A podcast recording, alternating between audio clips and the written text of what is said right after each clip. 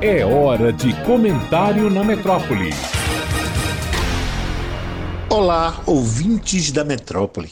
Todos os anos, os baianos, especialmente os soteropolitanos, sinalizam para o mundo seu amor pelo carnaval.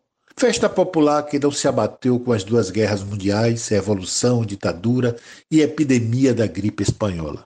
Esses fenômenos, tirando a Covid-19, não abalaram os foliões que foram às ruas com o ímpeto de festejar. Mas teve um carnaval que, embora festejado, deixou os foliões esmurecidos, fazendo da festa momesca de 1905 a mais triste e sem graça de nossa história. Estou falando do incêndio que devastou uma parte significativa da Faculdade de Medicina da Bahia, último símbolo vivo de uma cidade que por quase três séculos foi a mais importante do Brasil.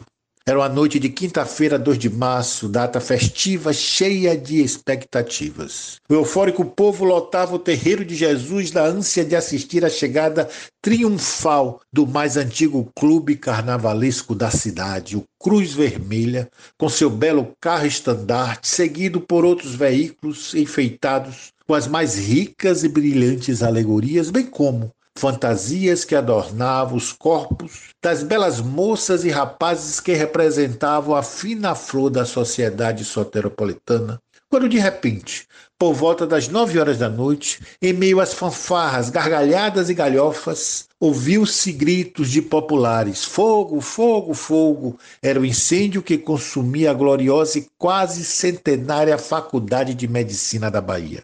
Somados aos gritos dos foliões, os sinos das igrejas badalavam pedindo socorro ao recém-criado Corpo de Bombeiros para apagar as chamas que consumiam a primeira faculdade do Brasil. A cena era dantesca e assustadora. A fumaça se alastrava pelas portas do Carmo, tomando todos os ares, e as chamas consumiam sem piedade a biblioteca, transformando em cinza milhares de livros. Atônito, recém-criado Serviço de Extinção de Incêndios tentava, em vão, cumprir o seu papel, mas faltava o principal, a água, que tinha de ser bombeada à mão das estações localizadas na Barroquinha e na Preguiça, chegando quase sem forças ao local do incêndio. As oito torneiras da salvação, nome dado aos hidrantes, não funcionaram e a velha e cansada bomba a vapor mostrava-se ineficaz para o combate ao fogo e só veio a funcionar com muito sacrifício lá pelas primeiras horas da madrugada do dia seguinte. O doloroso saldo do terrível incêndio foi a destruição, além da biblioteca e arquivo, do Hospital de Caridade, dos laboratórios de medicina legal, química, bacteriologia, anatomia patológica e da secular capela dos jesuítas.